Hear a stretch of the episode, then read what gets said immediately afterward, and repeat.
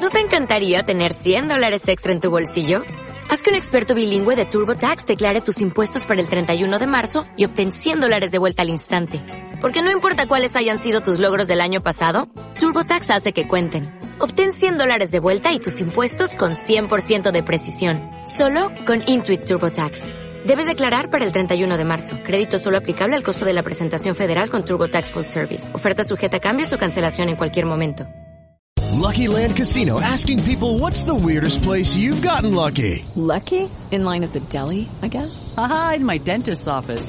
More than once, actually. Do I have to say? Yes, you do. In the car before my kids' PTA meeting. Really? Yes. Excuse me, what's the weirdest place you've gotten lucky? I never win and tell. Well, there you have it. You can get lucky anywhere playing at LuckyLandSlots.com. Play for free right now. Are you feeling lucky? No purchase necessary. Void where prohibited by law. 18 plus. Terms and conditions apply. See website for details.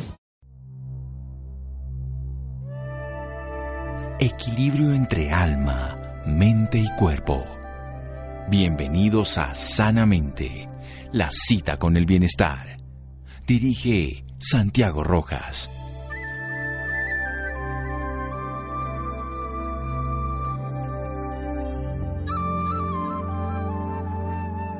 Mientras más inviertas en tu salud, más dividendos obtendrás después. Turan Sharma.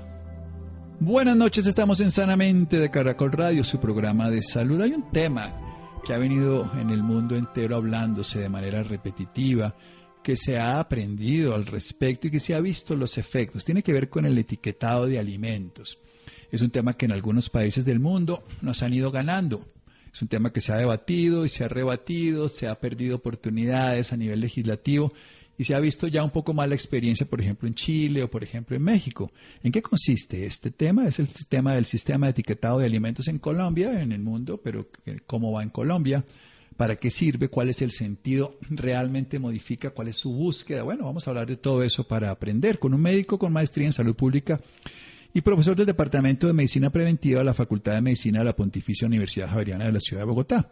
Él ha sido consultor en varias encuestas nacionales de nutrición en Colombia y Ecuador. Ha participado en diversos proyectos de investigación financiados por agencias nacionales e internacionales, incluyendo nuestro Ministerio de Salud acá en Colombia, la Secretaría Distrital de Salud de la Ciudad de Bogotá, también el Instituto Colombiano de Bienestar Familiar, Colciencias, OPS, OMS, EMBARC, UNICEF, IDRC Canadá, y UHP, entre otros. O sea, todas las que ustedes quieran y más. Es toda una autoridad que nos puede hablar realmente de esto. Doctor Luis Fernando Gómez, bienvenido nuevamente a Sanamente Caracol Radio. Gracias por acompañarnos. Doctor Rojas, muchas gracias por la invitación a usted y a, su audiencia. Muy bien, la pregunta para después hacer desarrollo de una, después de una pequeña pausa, un desarrollo completo del tema es, ¿por qué es importante etiquetar los alimentos? ¿Cuál es la búsqueda esencial de, de esto para que lo desarrollemos mejor después del corte comercial?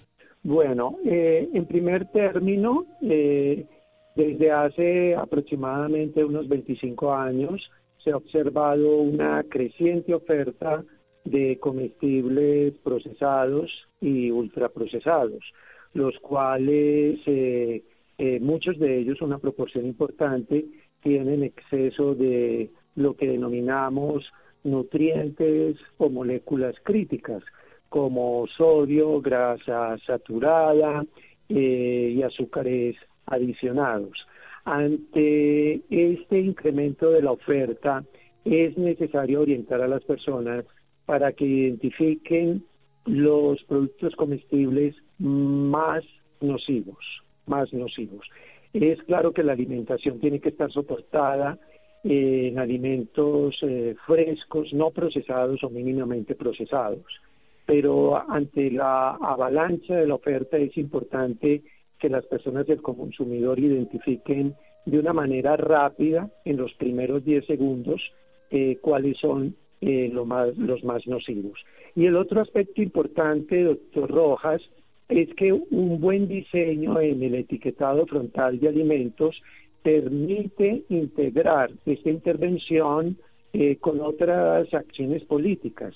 Ejemplo, una regulación en la oferta de comestibles en los centros educativos, los entornos alimentarios escolares, como es en el, caso de Chile, los eh, comestibles que tienen advertencias en su etiquetado no pueden ser ofertadas en escuelas. Eh, eh, también se integra de una manera muy adecuada con la restricción de la promoción y publicidad de estos comestibles.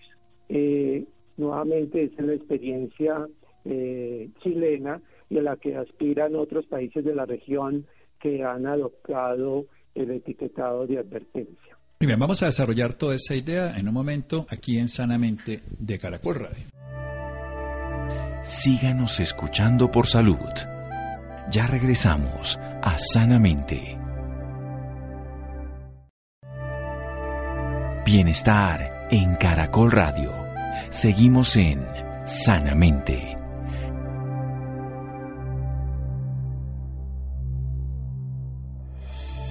Seguimos en Sanamente de Caracol Radio con un médico en maestría en salud pública y profesor del Departamento de Medicina Preventiva de la Facultad de, Medicina, de la Universidad Pontificia Javeriana, consultor de varias encuestas de nutrición de varias instituciones nacionales e internacionales. Nos está hablando de que hace 25 años la industria ha transformado muchos de los productos comestibles de una manera que podríamos decir riesgosa para la salud, en el sentido de que ha aumentado el número de ultraprocesados y ha colocado moléculas críticas para el bienestar, la salud la calidad de vida, como puede ser a los azúcares añadidos, algunos tipos de grasas insalubres y sodio, entre otros. Que la alimentación ideal y desde todo punto de vista, además como vemos los cambios en la obesidad y muchos índices en niños y en adultos, por supuesto, y en enfermedades relacionadas con el estilo de vida insalubre, debemos comer comida fresca, mínimamente procesada o no procesada, y que precisamente se hace una regulación de este estilo, fundamentalmente para hacer un etiquetado que en 10 segundos las personas que lo revisen, que lo estén mirando en la compra, en la góndola, en el lugar, puedan tener una información veraz, certera y específica, no tan técnica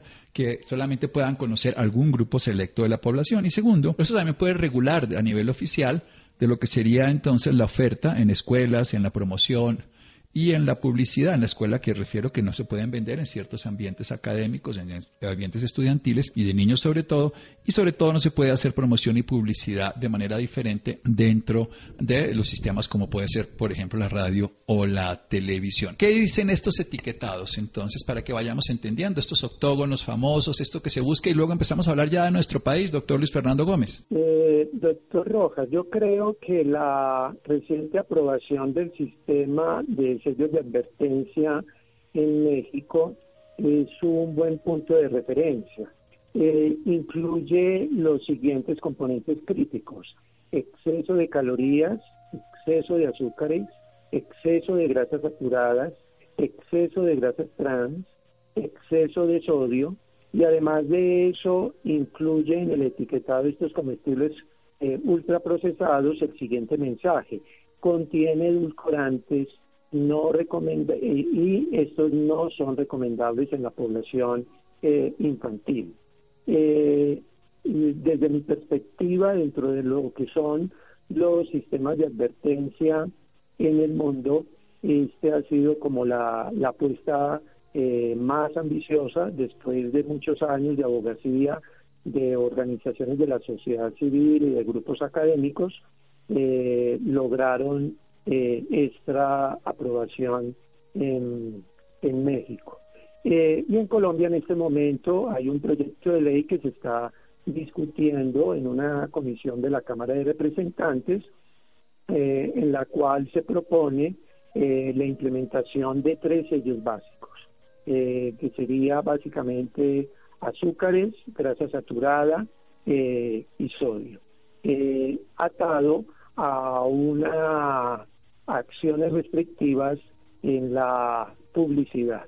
Ese es básicamente el, el proyecto que se está discutiendo y en este momento, hace unos tres, cuatro días, eh, nos publicaron un estudio evaluando algunos de estos sistemas de advertencia. Muy bien, esto es importante porque ya países como puede ser Chile, países como México lo están haciendo. Entonces aprendamos de su experiencia. Recordemos que allá se hacen sellos de advertencia octogonales de color negro en, la, en todos los etiquetados visibles en las góndolas, o sea, enfrente del paquete donde se habla de las calorías, azúcares, grasas trans, grasas saturadas, sodio, y que además contiene edulcorantes no recomendables. ¿Qué ha pasado en estos países precisamente? Bueno, el, eh, la, La, el sistema de advertencia se aprobó hace muy poco en México. En este momento ya se están preparando los protocolos para estudios de evaluación de impacto eh, y los académicos nos están compartiendo estos diseños metodológicos. Ya hay una evidencia eh, muy buena en, en, Chile. en donde se observó claramente, ejemplo, eh, entre los años 2015 y 2017 una disminución significativa en la oferta de comestibles ultraprocesados con componentes, con exceso de componentes críticos. Eh, y también se observó una caída en la publicidad de estos productos. Eh, del año, e, ejemplo, en el año 2016 el 41.9% de los productos eran altos en alguno de los componentes críticos que hemos mencionado. Y ya para el año 2017 era el 14.8%. También un estudio reciente eh, eh, encontró que en los centros educativos eh, chilenos, en Santiago de Chile, se observó una disminución también significativa de la oferta de comestibles ultraprocesados con, con nutrientes críticos. A la experiencia de Chile, eh, de pronto hay que complementarle, son acciones políticas para eh, incrementar eh, la oferta de alimentos naturales, porque de todas maneras hay una preocupación por la reformulación. La puesta en salud pública no debe ser el consumo de comestibles reformulados, sino la promoción de una alimentación a expensas de, alimentos reales. Sí, una de las cosas que más nos critican a los médicos, y usted como médico lo conoce, es que prohibimos cosas, pero en este caso, bueno, vamos a prohibir algo que no tenga sentido, pero vamos a dejar unas opciones que sí tienen sentido. Y no solamente que sí tienen sentido, sino que terminan teniendo efectos benéficos. Precisamente, ¿por qué son malos estos nutrientes críticos que usted bien conoce? Azúcares, procesados, azúcares añadidos, además, que no vienen con el, con el alimento como tal, grasas saturadas y grasas trans y exceso de sal y sodio, que es lo que contiene la sal. Bueno, eh, hace poco el estudio de carga global de enfermedad del Instituto de Métrica en Salud de, la Universidad de Washington sacó el último reporte de factores de riesgo y causas de muerte en un artículo publicado en la revista The Lancet. Y para Colombia, el primer factor de riesgo vinculado con mortalidad, factor de riesgo comportamental, son patrones de alimentación no saludables. Como factores de riesgo en general, incluyendo los comportamentales y no los comportamentales, eh, cifras de presión arterial sistólica elevadas y la presión arterial sistólica elevada está muy vinculada con dietas altas en sodio. Y en Colombia eh, la, el porcentaje de mortalidad debido a enfermedades crónicas no transmisibles se ha incrementado de una manera eh, significativa. Todos estos eh, eh componentes críticos eh, en los comestibles ultraprocesados están muy relacionados con enfermedades cardiovasculares de origen aterogénico, con eh, diabetes eh, mellitus tipo 2, con hipertensión arterial y hay un vínculo indirecto a través de la obesidad con algunos tipos de cáncer. Aunque hay una agenda de investigación para tratar de establecer si hay un vínculo directo entre ciertos comestibles y, y, algunos tipos de cáncer, pero esta evidencia es preliminar.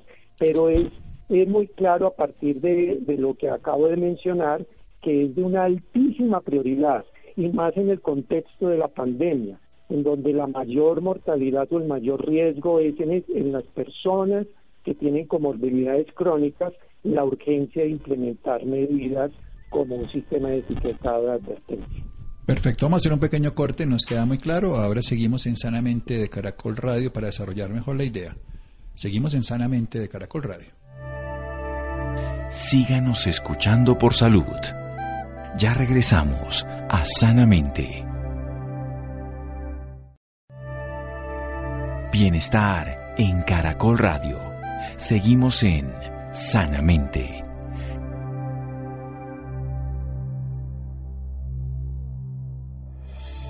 Seguimos en Sanamente de Caracol Radio. Nos acompaña el doctor Luis Fernando Gómez. Es una autoridad en todo el tema que estamos hablando. Él es médico con maestría en salud pública y profesor del Departamento de Medicina Preventiva de la Facultad de Medicina de la Pontificia Universidad Javeriana. Ha sido consultor de varias encuestas nutricionales. Nos está enseñando la importancia de los etiquetados. ¿Pero por qué es importante los etiquetados? Para que la gente en 10 segundos pueda decidir comprar o no con base en una información segura, pero sobre todo rápida que pueda saber que esa información le dice que hay sellos de advertencia, como se hizo en, una, en México, un exceso de sal, de azúcar, grasas saturadas, grasas trans, sodio, que contiene edulcorantes no recomendados en la población infantil. Pero en Colombia ya hay un proyecto que está cursando en este momento en la Cámara donde se habla de etiquetados que dicen azúcar, grasas saturadas y sodio y que además se puede restringir la publicidad. Esto que ha ocurrido en países como Chile ya desde el 2015 se ve una disminución en el consumo una disminución en la publicidad y también, por supuesto, a mediano plazo en los efectos que podría tener. ¿Por qué? Y aquí es lo que viene siendo importante. Dentro del estudio de Lancet que acaba de salir en este año, el, primer factor de riesgo de un patrón comportamental o no comportamental, estamos hablando, por ejemplo, de la hipertensión, pero también en cuanto al comportamiento, el, tiene que ver con la mala calidad de la alimentación. Y este tipo de comida, que nosotros llamamos comida procesada, ultraprocesada, que ahora le voy a preguntar esas diferencias para que entendamos en qué consiste, tiene que ver fundamentalmente con lo que hagamos con los alimentos y qué efectos puede tener en la salud. Hay directa relación específica de enfermedad cardiovascular heterogénica, o sea, se generan placas en las arterias. Diabetes mellitus tipo 2, resistencia a la insulina, que es un factor que favorece tipos de cáncer y también la obesidad por inflamación crónica de bajo grado.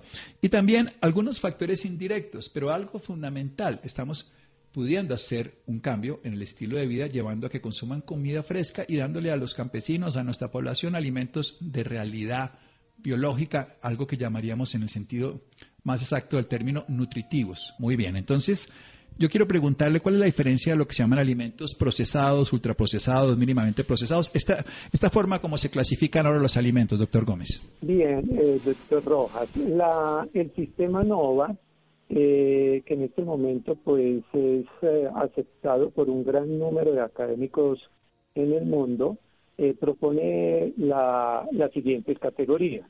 En la categoría 1 están los alimentos no procesados o mínimamente procesados, ejemplo dentro, bueno, frutas, verduras, leguminosas, cereales, integrales, pero cuando estamos hablando de cereales integrales son cereales que no están en una caja, en un paquete, eh, ejemplo una mazamorra una cebada perlada. Eh, tenemos eh, también dentro de los mínimamente procesados, obviamente la pasteurización, que es algo fundamental, la fermentación, productos como los yogures, el kumis, que son productos de la fermentación no alcohólica, entre otras, y que de alguna manera reflejan la variedad omnívora que siempre ha tenido el Homo sapiens sapiens eh, desde hace mucho tiempo.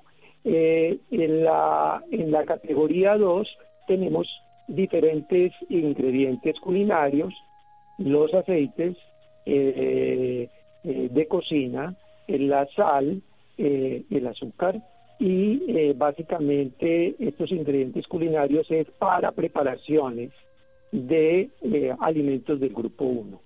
Eh, nos han hecho la pregunta de qué opinamos muy brevemente de, de los alimentos ofertados en los restaurantes.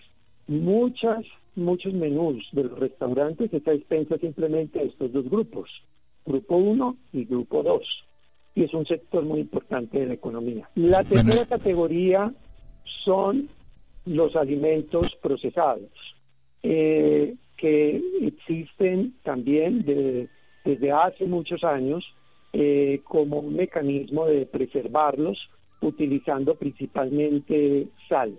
En el caso de las carnes, en el caso de, de los pescados, en el caso de, de los eh, quesos que se maduran, eh, tienen unos niveles altos en general de sodio, pero su consumo en general es esporádico.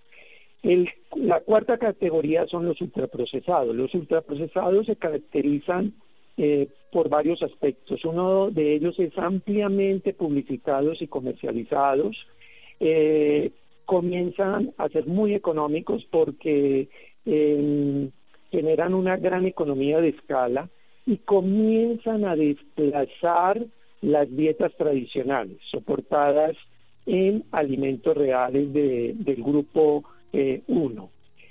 Eh, una característica importante de los ultraprocesados es que la matriz alimentaria, la matriz del alimento se ha afectado de una manera significativa. Ejemplo, no voy a mencionar una marca, pero una hojuela de maíz de un cereal de desayuno. Eh, se le ha extraído la proteína que está en el germen, se le ha extraído la fibra, se le ha agregado gran cantidad, la mayoría de ellos, aproximadamente el 97%, azúcares adicionados, tiene una gran cantidad de preservativos, de emulsificantes, de antioxidantes, de unas sustancias que se llaman también volkers que los hacen esponjosos y que apenas estamos conociendo los efectos de ese tipo de, de compuestos y que el ser humano solamente se ha expuesto desde hace muy poco a ellos. Esa es básicamente la clasificación que propone NOVA. ¿Qué ocurre cuando comemos el 1, el 2, el 3 y el 4? Para que hagamos un ejemplo claro en la alimentación como base fundamental de la vida de un niño o de un adulto.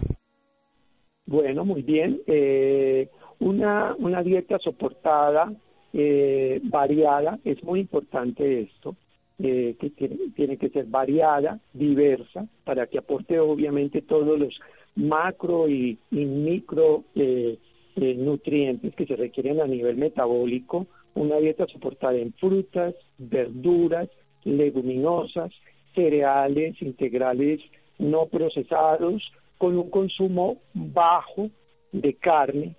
Eh, se ha demostrado, y esto pues la epidemiología nutricional lo ha estudiado desde hace un buen tiempo, que está relacionado con una disminución del riesgo cardiovascular, del riesgo de morir por enfermedad cardiovascular, que no olvidemos que es la principal causa de muerte en todo el planeta, prácticamente en todos los países del mundo. Eh, y también está relacionado con una disminución del riesgo eh, de algunos tipos eh, de cáncer hay una evidencia también emergente, necesitamos más estudios sobre eso, de una dieta soportada en el grupo 1 está relacionada con una mejor salud mental.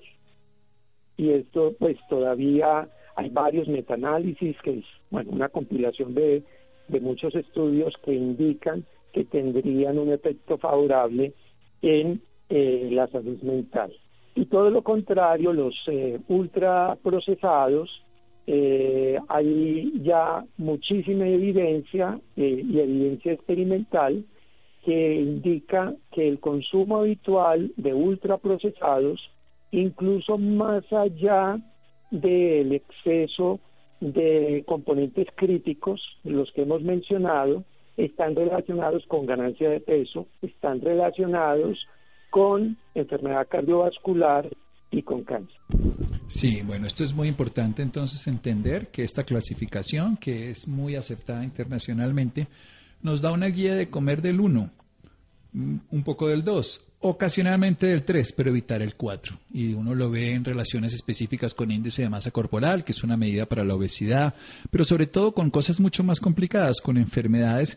Y vamos a Hipócrates, esto no es ciencia en el sentido solamente reciente, sino es historia que la comida sea tu alimento y que el alimento sea tu medicina y que ya hoy la ciencia, porque esto era una hipótesis, esas evidencias como que uno dice que una plancha caliente quema hasta que se estudia, pues uno veía que el consumo ultraprocesado disparó las tasas de obesidad en los niños y disparó la tasa de enfermedades, que es hoy, para que ustedes lo entiendan, las enfermedades de hace 100 años tenían mucho que ver con lo que está ocurriendo hoy frente a la infección. Se morían por infecciones o por accidentes. Las enfermedades que nosotros llamamos, en este caso, no transmisibles, o sea, no por infecciones, no por virus, no por bacterias, tenían un porcentaje mínimo. Hoy son las 10 causas primarias de muerte y en este caso, incluso existiendo el COVID, el factor que está favoreciendo que estas personas que hagan COVID lo hagan de manera más grave es precisamente tener alguna de estas características, enfermedad cardiovascular, hipertensión, obesidad o diabetes, que son las que están más relacionadas con este alimento. Hagamos una reflexión para los papás y las mamás que llegan precisamente porque es más cómodo comprarles paquetes, es más rico para ellos, bueno, miles de cosas así. Bueno, eh, la, primero que todo, eh, destacaría la importancia de la economía agraria eh, en un país tan biodiverso como Colombia y la necesidad de diseñar políticas públicas para estimular la agricultura local. Segundo, yo creo que en algunos sectores de la población, en el actual en el contexto de la de la, de la pandemia, hay una, eh, una conciencia creciente ambiental y también de salud eh, que está conectada con el, con el consumo de alimentos no procesados y mínimamente procesados. Estos son hipótesis, quiero ser optimista. Eh, With lucky landslots, you can get lucky just about anywhere. Dearly beloved, we are gathered here today to. Has anyone seen the bride and groom? Sorry, sorry, we're here. We were getting lucky in the limo and we lost track of time. No, Lucky Land Casino, with cash prizes that add up quicker than a guest registry. In that case, I pronounce you lucky. Play for free at LuckyLandSlots.com. Daily bonuses are waiting. No purchase necessary. Void where prohibited by law. 18 plus. Terms and conditions apply. See website for details. Definitivamente mmm, hay eh, gran cantidad de innovaciones eh, de, de, pequeños negocios eh, que cada vez están facilitando más el consumo de alimentos frescos. Eh, ahí el, eh, mi argumento sería más eh, de carácter eh, económico, de, porque hay, hay un aspecto fundamental. Las, eh, los países que han implementado estas acciones políticas, eh, el, su, sus economías no se han visto afectadas. Simplemente las personas, cuando se incrementa, ejemplo, un impuesto a las bebidas azucaradas o ese tipo de advertencias, desplazan el consumo por otro tipo de, de, cosas. Y eh, allí eh, surge la oportunidad de, de poder eh, estimular la economía de nuestras plazas de mercado, de los numerosos expendios de frutas, verduras y leguminosas que hay todavía en Colombia, nuestra situación no es como la de Estados Unidos, en donde, ejemplo, en Nueva York, una porción de frutas eh, le cuesta uno mínimo 20 dólares. Todavía no estamos en una situación tan, tan grave. Eh, tenemos todavía un margen de acción. Es más, eh, no estamos en una situación como la de México o la de Chile. Entonces tenemos una ventana de oportunidad muy interesante de, de evitar esa trayectoria. Tenemos que aprender, por supuesto, de los dos lados. Pero en resumen, ya sabemos el daño que hacen estos alimentos. Realmente, independientemente de lo de Chile y en otros países que también eh, se ha llegado a hacer esto, ¿funciona este etiquetado? ¿Cuáles serían los efectos a mediano plazo en nuestra población colombiana, siguiendo un modelo internacional, siguiendo lo aprendido? Frente a la salud, la calidad de vida de los niños y de los jóvenes y por supuesto de la población en general?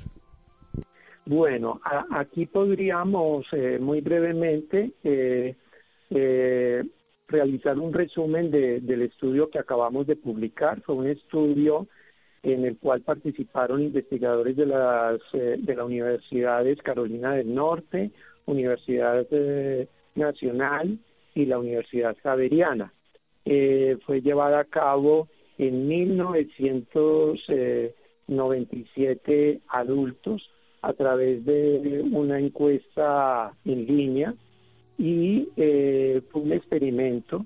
Un experimento tiene una característica, eh, usted lo conoce muy bien, doctor Rojas, pero para nuestra audiencia en un fue un experimento aleatorizado, o sea, la, la exposición es como una lotería, algunas personas estuvieron expuestos a un etiquetado de advertencia triangular, otras personas al azar estuvieron expuestas a una a un sello de advertencia circular, circular, otros a octágonos eh, negros y otros a un grupo control que eh, fue el código de barras. Eh, y estuvieron expuestos a, diversos productos, imágenes de productos con estos sellos, gaseosas, jugos, pan, galletas, eh, soda, y eh, lo que encontramos es que en general los tres tipos de sellos de advertencia eran muy efectivos en desestimular el consumo de productos no saludables con respecto a, al grupo control que fue el código de barras. Y el etiquetado de advertencia octagonal fue el que tuvo el mejor desempeño en diversas variables de desenlace no solo eh, en un puntaje relacionado con el desestímulo al consumo, sino a la identificación correcta del exceso de, componentes o nutrientes críticos y también un, eh, un efecto significativo en la intencionalidad de compra. Entonces, de acuerdo a esta evidencia, eh, los octágonos funcionan muy bien son los que tienen mejor desempeño. Ahora vamos a llevar a cabo un estudio en donde vamos a comparar los octágonos de advertencia, el Nutri-Score, que es un sistema eh, francés, eh, europeo, el GDA y también un grupo control que eh, son los códigos de balas. Bueno, tenemos entonces la posibilidad de comprender que el ser humano, si le damos la información correcta, veraz y directa, puede escoger de una manera más sensata y que además esta es la idea de los programas Educar. Muchas gracias, querido doctor Luis Fernando. Qué buena oportunidad que nos actualicen qué va todo esto y saber que en Colombia se está avanzando para que evitemos todos estos trastornos de salud que bien informados las personas pueden escoger de una manera más coherente. Doctor Santiago Rojas, muchísimas gracias eh, por, su, por su invitación a usted y a toda la audiencia. Bien, doctor, ¿dónde hay más información al respecto? Personas interesadas, ¿dónde pueden documentarse con sensatez, no solo del NOVA, sino de todas esas investigaciones, doctor Gómez? Pues, eh, a ver, en el, eh, en el, en el Twitter mío, en, el, en la cuenta de, de Twitter, permanentemente estamos divulgando evidencia científica en temas relacionados con nutrición y alimentación. Arroba Luis Fernando G M6. Muy bien, Luis Fernando, aquí lo estoy viendo además porque lo sigo y ahí he aprendido muchas cosas y ahí fue donde lo busqué, lo encontramos para poder seguir aprendiendo. Que, hay algo fundamental que podemos hacer todas las personas, es documentarnos antes de tomar decisiones tan importantes como esta, la de comer, la de alimentarnos. Arroba Luis Fernando GM6, que es Luis Fernando Gómez, médico salubrista. Doctor Gómez, muchas gracias. Ahora sí, descanse. Un abrazo grande, doctor Santiago, que esté muy bien. Muy bien, seguimos en Sanamente de Caracol Radio. Síganos escuchando por salud. Ya regresamos a Sanamente. Bienestar en Caracol Radio. Seguimos en Sanamente.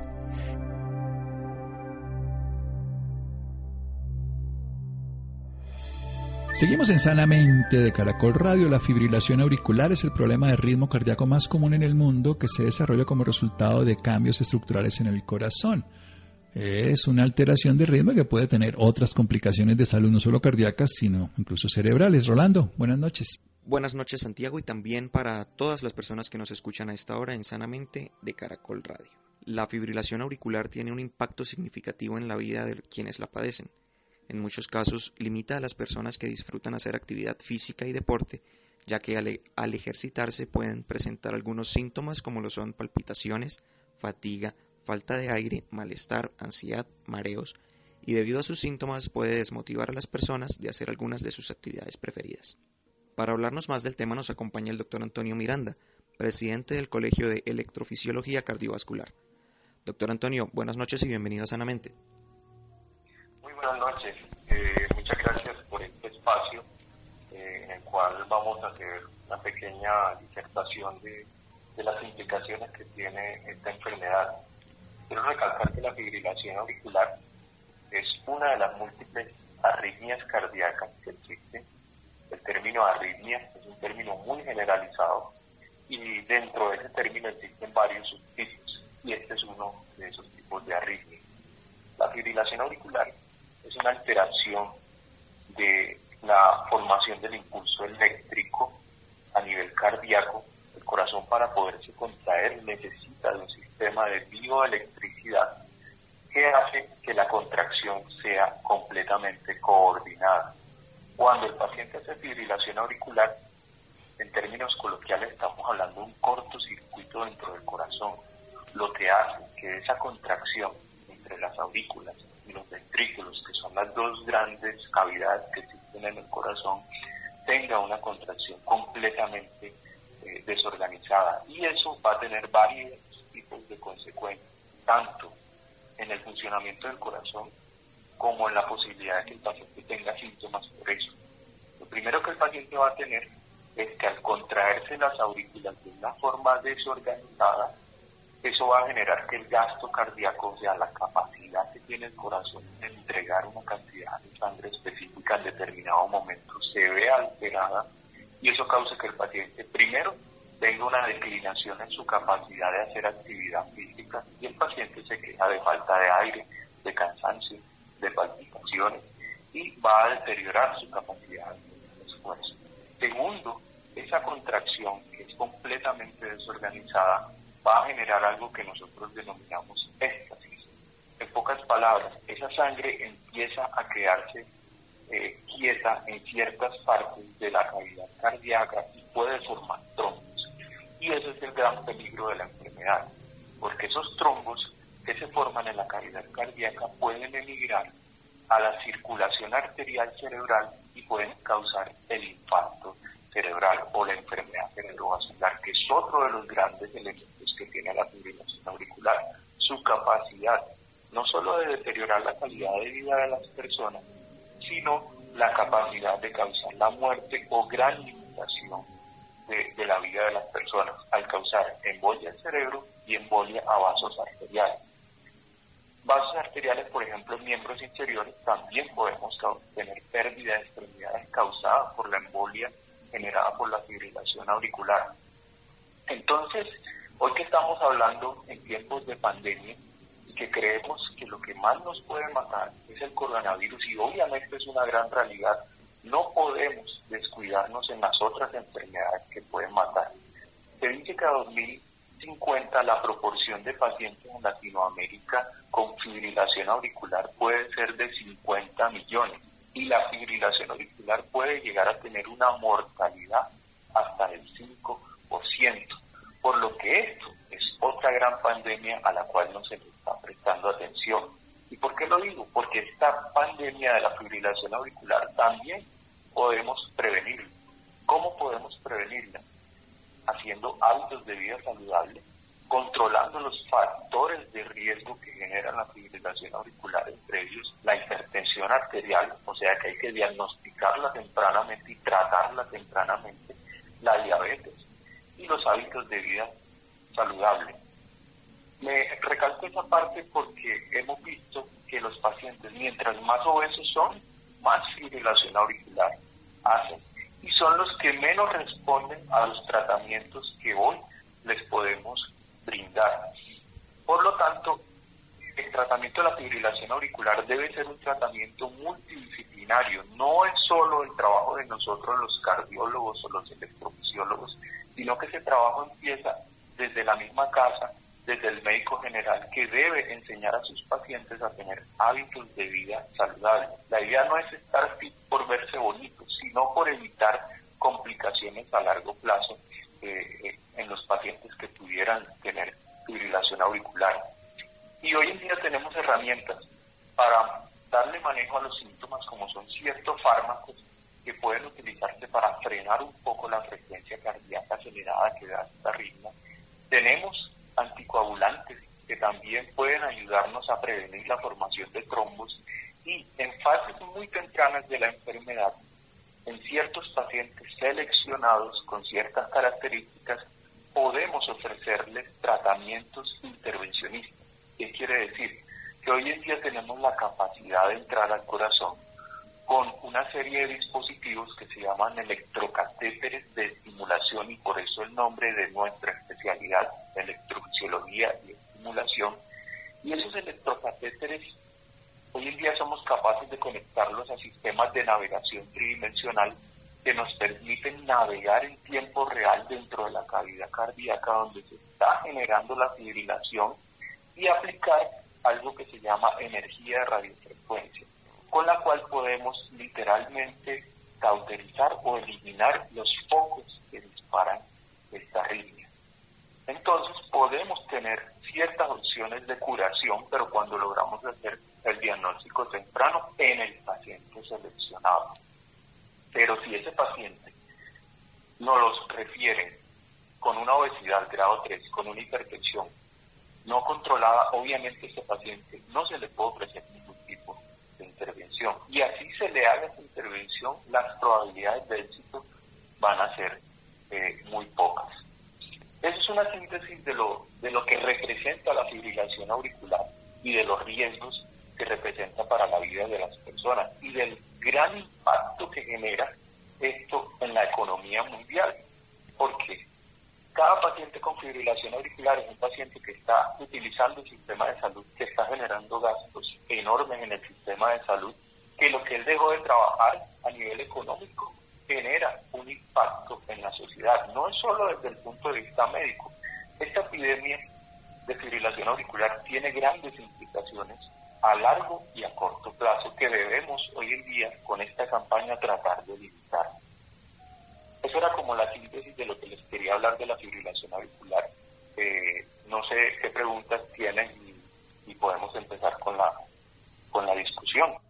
Precisamente, doctor, ¿cuáles son los síntomas de la fibrilación auricular? ¿Cómo sabe un paciente que, que está padeciendo esta enfermedad y tiene que acudir al centro médico?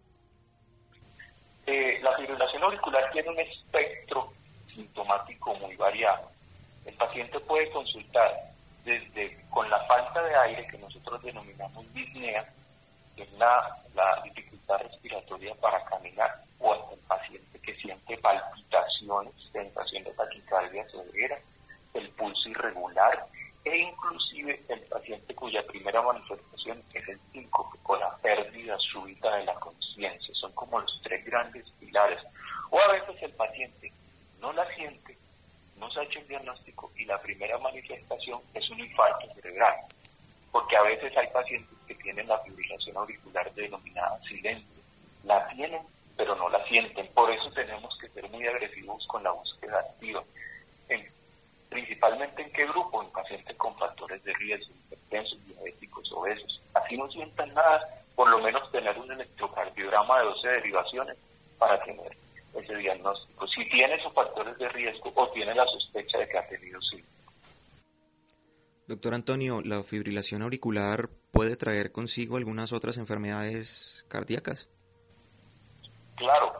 El problema del paciente con fibrilación auricular es que como tiene todos esos factores de riesgo, hipertensión, diabetes, obesidad, algunos fuman, y quiero recalcar que el cigarrillo aquí es como como andar uno con un revólver listo para que se le dispare porque es lo que más empeora a estos pacientes. Y un paciente con fibrilación puede causar una cardiopatía dilatada porque ese ritmo irregular puede hacer que el corazón se dilate y haga una falla cardíaca. O el paciente que tiene enfermedad coronaria estaba latente, ese ritmo irregular puede hacer que una placa aterosclerótica en algún momento se rompa y le dé un infarto de miocardio o puede acelerar procesos como deterioro de la función renal, o puede causar cardioembolia, o puede causar embolia a miembros periféricos y causar la pérdida de extremidades del paciente. Entonces miren que es, una, es un elemento que puede hacer daño en casi todos los sistemas del organismo. ¿Quiénes son más propensos a padecer una fibrilación auricular? Tenemos pacientes descritos, inclusive desde los 30 años, ese es un grupo muy aparte, que son pacientes que hacen fibrilación atrial paroxística, paroxística con corazón estructuralmente sano. En ellos hay un sustrato genético. Y ese grupo de pacientes son los que más se benefician de las estrategias que les había mencionado de intervenciones con catéteres para curarlos. El otro grupo son los pacientes que vamos avanzando en edad, 50, 60, 70 años. A medida que avanza la edad, la probabilidad de fibrilación auricular sube un 5% por cada década. Y obviamente los grupos de pacientes con cardiopatías, con hipertensión, con daño valvular previo, diabéticos y vuelve y aparece el paciente obeso. Y si le suma el tabaquismo, súmenle 10 puntos más de probabilidad de hacer fibrilación auricular. Precisamente, doctor, ¿cómo se puede evitar no solo esta, sino otras patologías del corazón? Hoy en día, lo ideal es comenzar desde el preescolar.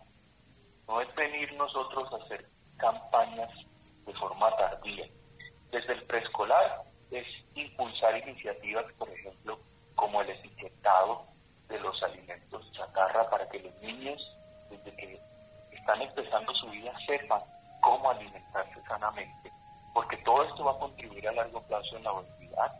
Después mirar los factores de riesgo de esos niños, si la familia es hipertensa o no, para que desde, que, desde pequeños poder incentivar la práctica del deporte, una alimentación balanceada, evitar el cigarrillo a toda costa, inclusive social, evitar llegar a la obesidad.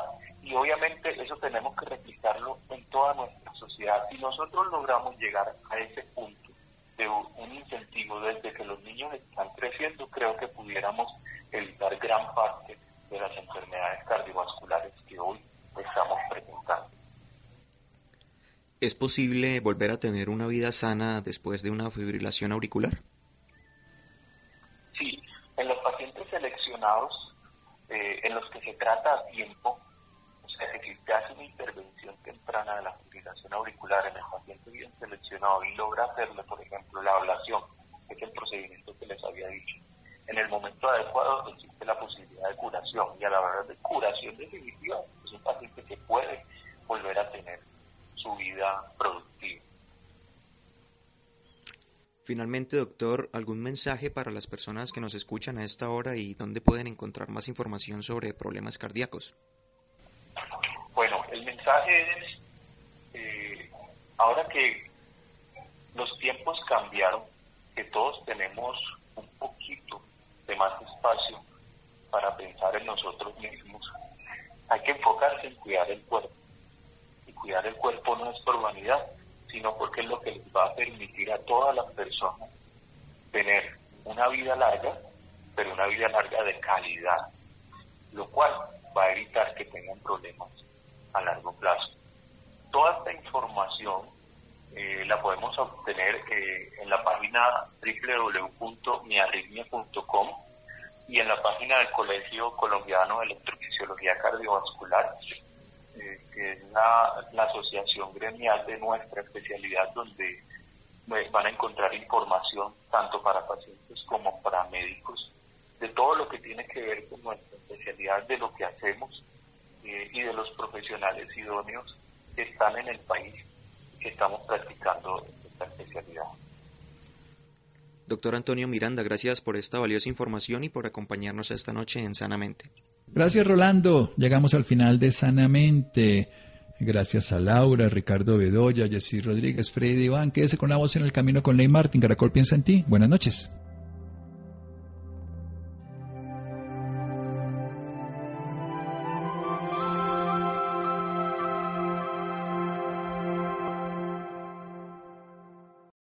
With lucky landslots, you can get lucky just about anywhere. Dearly beloved, we are gathered here today to. Has anyone seen the bride and groom?